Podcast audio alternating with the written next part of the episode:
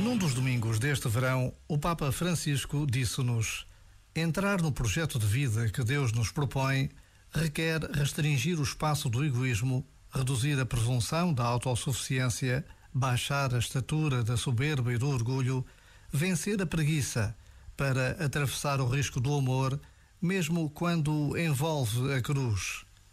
Palavras claras, mas nem sempre fáceis de ouvir.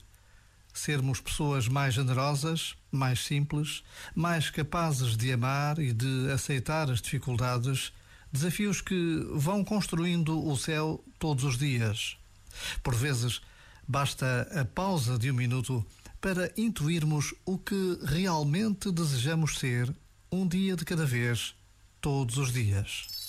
Este momento está disponível em podcast no site e na app.